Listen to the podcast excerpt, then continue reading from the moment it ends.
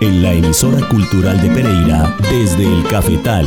Los granos del café. Los personajes, historias y canciones detrás del café especial. Un espacio para los amantes del café que explora los diferentes eslabones de la cadena cafetera desde la semilla hasta la taza. El buen recolector que en su canasto recoge las semillas. Desde el cafetal, para compartir y disfrutar historias de la cultura cafetera. Producción Andrea Murillo Bernal. Espera el grano rojo y marrón, todo el proceso y selección, secándose al rayo del sol.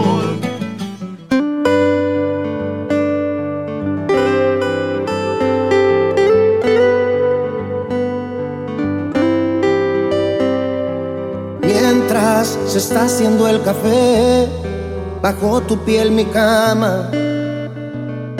Mi mundo entero va sobre tu piel, hay bocas por comer, me ruge la mañana. Mientras se está haciendo el café, marrón, negro y amargo. Comprendo por qué eres mi mujer de mi querer, lo dulce de mis años. Sé que voy como los días, más bien árido, descuidado, ni meloso, ni gentil. Y aunque me parta la vida en abrigarlos, en plural, pocas veces solo a ti, a los críos siempre pocas veces solo a ti. Resulta que estoy necesitando que me bailes como el humo del café danza en el aire. Y calmos y a ir confundiendo si te estoy besando o te estoy bebiendo, no lo ves. Pero soy más adicto a ti de lo que crees.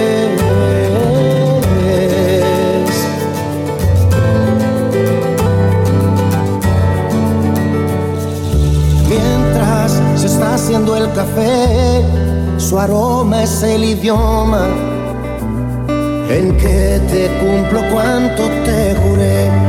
Hay bocas por comer, las cuentas no perdonan.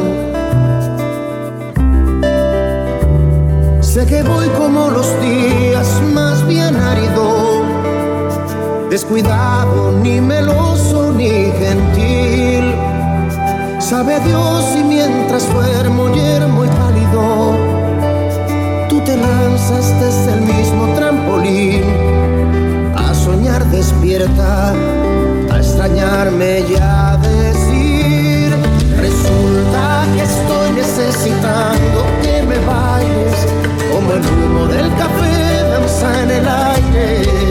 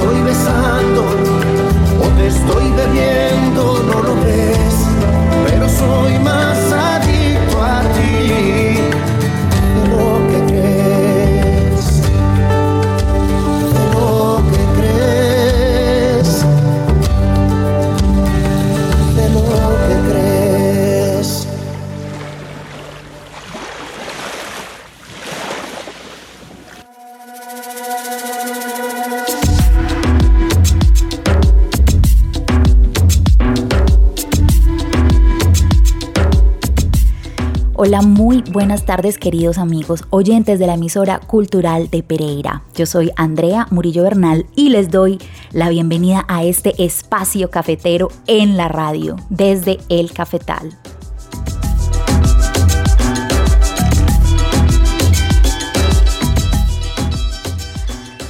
Hoy iniciamos nuestro encuentro con una composición de Israel Rojas Fiel y Andrés Suárez del grupo Buena Fe esta canción llamada Café, que en su video, que pueden disfrutar en YouTube, nos permite apreciar a una pareja caficultora cubana que protagoniza las imágenes que acompañan esta bella y romántica canción.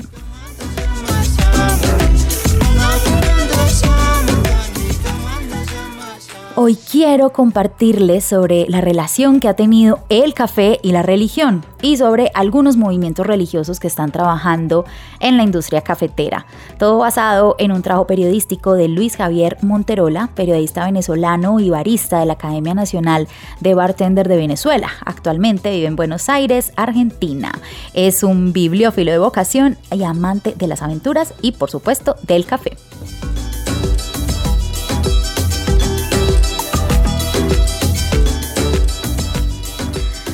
Se sabe que el café como bebida surgió en el seno de comunidades islámicas, se popularizó en tierras de cristianos e incluso judíos a través de los siglos, erigiendo las primeras cafeterías.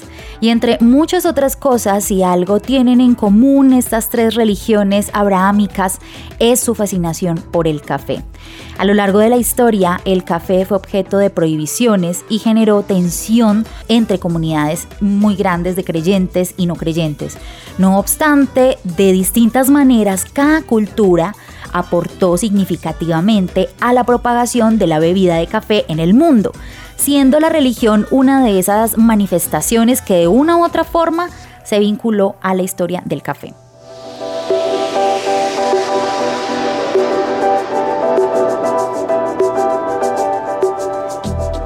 El café durante su historia recibió fuertes restricciones de comercialización en las poblaciones que lo consumían.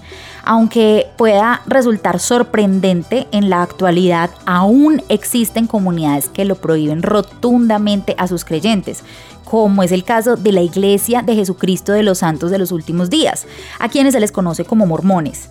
Las reglas prohíben el alcohol, el tabaco, las drogas ilegales, el café y el té, y se basan en lo que los miembros de la Iglesia creen que fue una revelación de Dios al fundador Joseph Smith en 1833.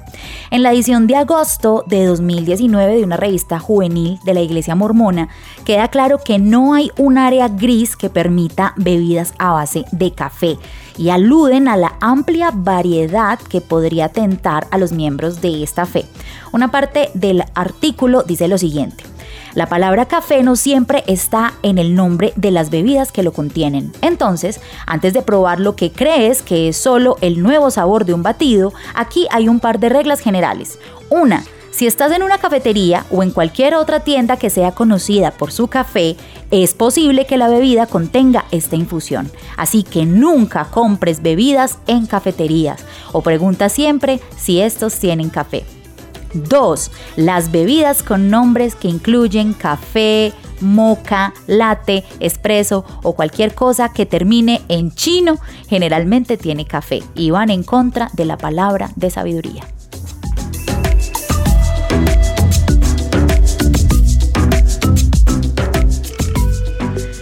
Luego de que en el siglo VIII los monjes sufíes le preparasen por primera vez y lo siguieran usando para mantenerse despiertos y lúcidos en sus extensas jornadas de oración, según refieren las leyendas, el café se diseminó por toda la península arábiga, especialmente en los grandes asentamientos urbanos de Egipto, Turquía y Yemen. En estas tierras nacieron las primeras cafeterías o café cané. Con el paso del tiempo, en el corazón del mundo islámico, la Meca, la bebida generó malestar en las autoridades civiles. Por esta razón, en 1511 se impidió su consumo y se ordenó cerrar todos los establecimientos que la ofrecieran, porque se creía que estimulaba pensamientos radicales y el ocio. Sin embargo, las cafeterías reabrieron algunos años más tarde.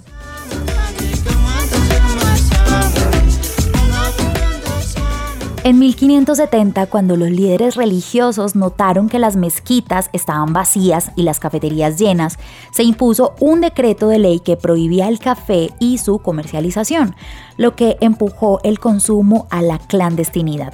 No obstante, otro liderazgo levantó las prohibiciones que regían sobre el consumo de café y este rubro se convirtió en una importante fuente de ingresos. El café llegó a Europa gracias en parte a comerciantes judíos.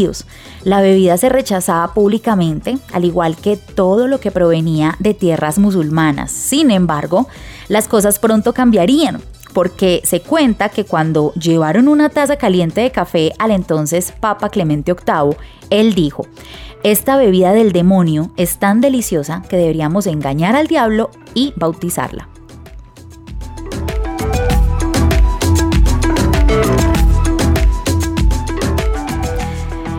Este episodio, considerado más una leyenda que un hecho, incidió en la difusión del café por las ciudades cristianas de Europa y la apertura de las primeras cafeterías del continente. Sin embargo, en el siglo XVII, algunos sacerdotes católicos lo llamaron una amarga invención de Satanás. De nuevo, el diablo vuelve a ponerse entre el café y los consumidores, pues lo veían como un sustituto del vino, el cual, en su opinión, había sido santificado por Cristo. El café como bebida llega al continente americano eh, las primeras cafeterías se encontraban en la costa este de los Estados Unidos, en Nueva York, en donde ahora se encuentra Wall Street, en Filadelfia y Boston. Primero llega como bebida y ya luego como un cultivo. Diferentes personajes, principalmente de misiones evangelizadoras, impulsaron el cultivo del café en Centro y Suramérica. En Colombia, por ejemplo, en el siglo XVIII, los misioneros jesuitas introdujeron la planta de café y en particular se destaca la labor del sacerdote Francisco Romero, quien trajo las primeras semillas al país a la región de Santander. En Venezuela el cultivo de café también fue impulsado por misioneros españoles. Lo mismo ocurriría en las nacientes repúblicas de Guatemala y Costa Rica, donde se destaca la participación activa de sacerdotes, frailes y misioneros en su cultivo. El incentivo de estos misioneros ayudó significativamente al cultivo en la región y además contribuyó a las economías locales, hasta transformar el café en uno de los mayores productos de exportación de los países centro y suramericanos.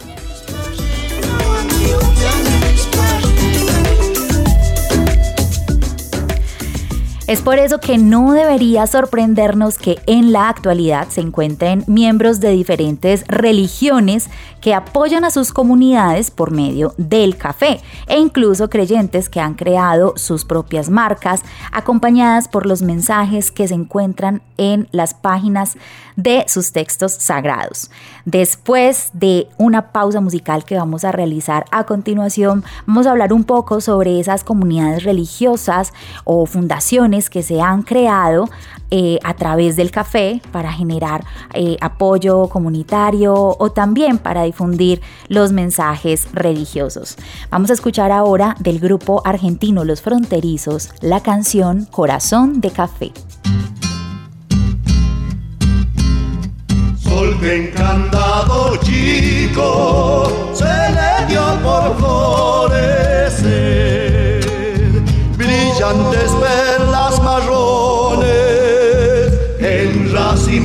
de café, brillan de perlas marrones en racimos de café, rozando el atardecer, el trópico fugaz, escobillando el verdor de los cafetos en flor escobillando el perdón de los cafetos En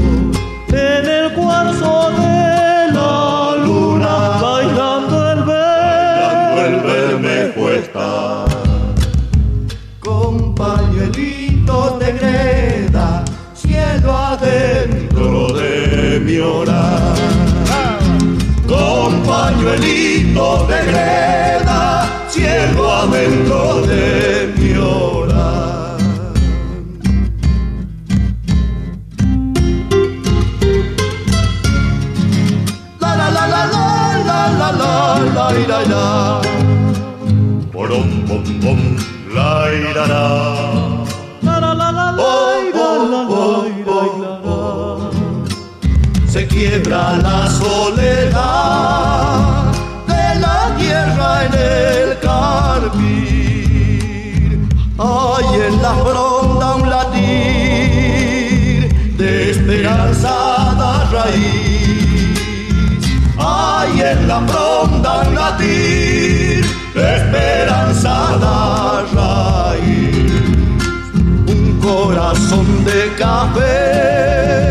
y en el norte salteño, donde palpita la fe y florecen los sueños, donde palpita la fe y florecen los sueños.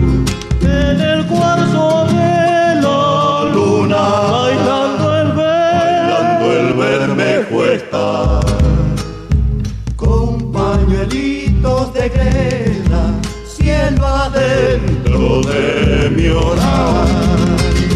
Con pañuelitos de greda, cielo adentro de mi hogar.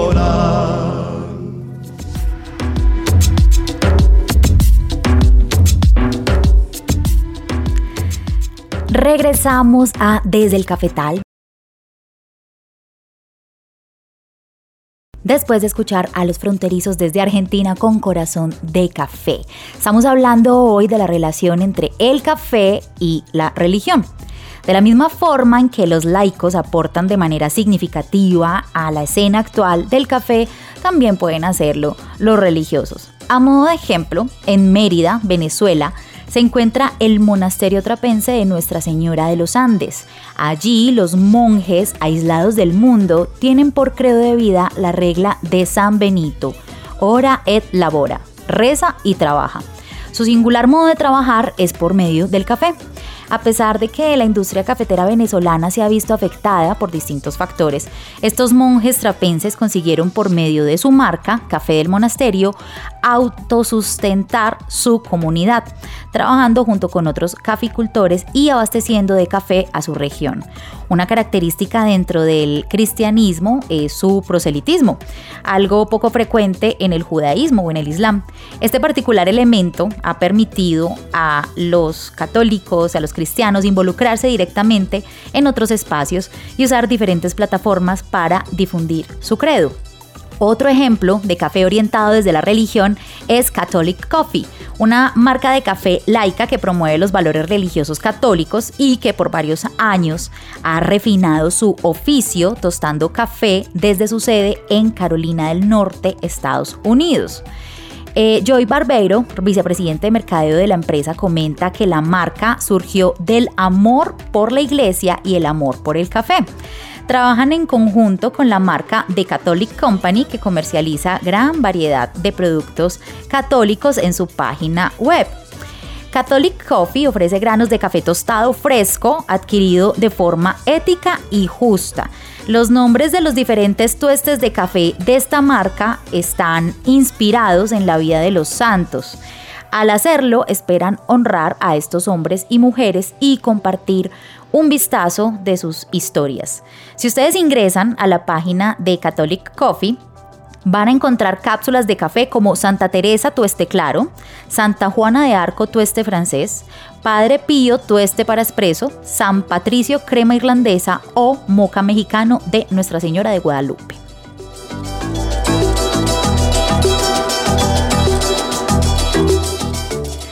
Las marcas de café que profesan alguna fe religiosa generalmente están involucradas en proyectos sociales encaminados a mejorar la vida de las comunidades menos favorecidas.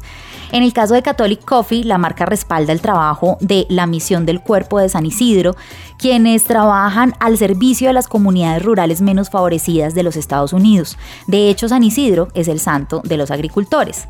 Los valores religiosos pueden acrecentar interesantes iniciativas empresariales como una directa y cercana atención a los miembros de una comunidad o a la preservación del medio ambiente. Tal es el caso de la empresa de café y cacao de Lutheran World Relief, fundada por luteranos en los Estados Unidos al final de la Segunda Guerra Mundial. Esta fundación tiene como misión ayudar a los productores de café y cacao en diferentes partes del mundo a mejorar su calidad de vida directamente a nivel de la finca a través de una mejor producción, mejor calidad de café, diversificación en la finca y mayor resiliencia. El café arábica de alta calidad que ofrecen los luteranos proviene de los proyectos que tiene la organización en varios países.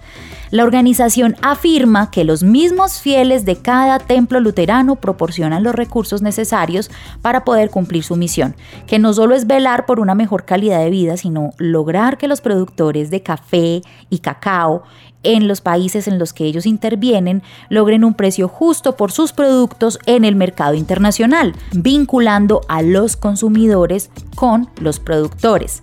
Lutheran World Relief ha trabajado en Colombia desde 1985 y ha establecido un brazo de inversión de impacto denominado Ground Up Investing, a través del cual ha invertido en Nevacos Beans, una empresa productora de café que opera en la cordillera de la Sierra Nevada de Santa Marta.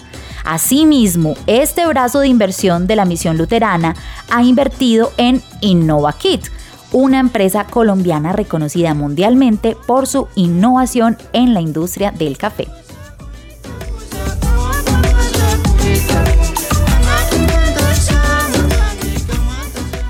Otro ejemplo del trabajo religioso en comunidades cafeteras es Guadalupe Roastery, una empresa estadounidense que apoya directamente a caficultores de Latinoamérica y África a través de relaciones de comercio directo y justo. Uno de los objetivos principales de la empresa es fortalecer a las familias y comunidades caficultoras. La empresa surgió precisamente luego que su fundador, Brad Fassenbender, se desempeñara como misionero en las comunidades cafeteras de Honduras. Allí pudo apreciar la baja remuneración que obtenían los caficultores por su arduo trabajo. Esta experiencia marcó espiritualmente su vida y le motivó a crear una marca que compra los granos directamente a los productores para ayudarles a mejorar su calidad de vida. Guadalupe Roastery tiene proyectos en Nicaragua, Colombia, Brasil y Uganda. Además se autodefine como una marca con alta sensibilidad por la preservación del medio ambiente. En su página web pueden encontrar café de los países en los que trabaja la misión y productos como pocillos, camisetas, sacos y estuches de celular con la imagen de la Virgen de Guadalupe. Además de ofrecer un café de alta calidad, esta empresa procura dar testimonio de su fe por medio de su labor, los valores de su religión, con un gran impacto por el desarrollo social en las comunidades productoras.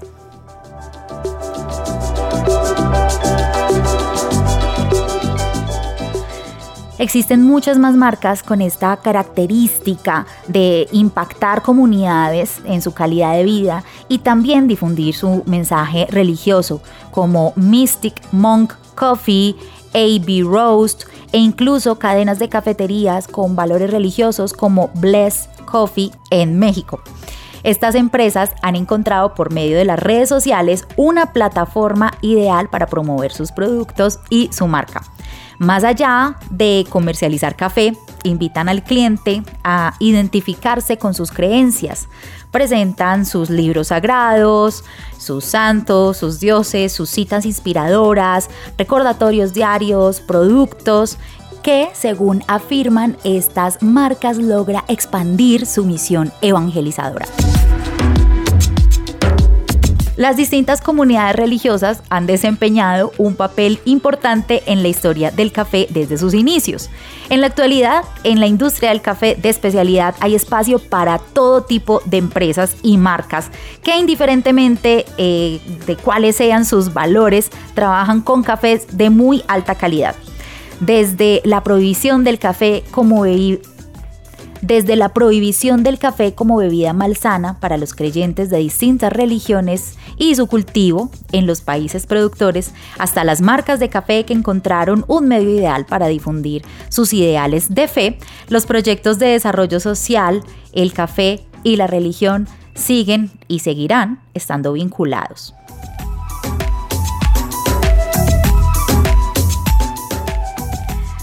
Queridos oyentes de la emisora cultural de Pereira, gracias por sintonizar este programa. Espero que hayan disfrutado estos datos que nos dan un pequeño retrato de la relación que hay actualmente entre el café y la religión.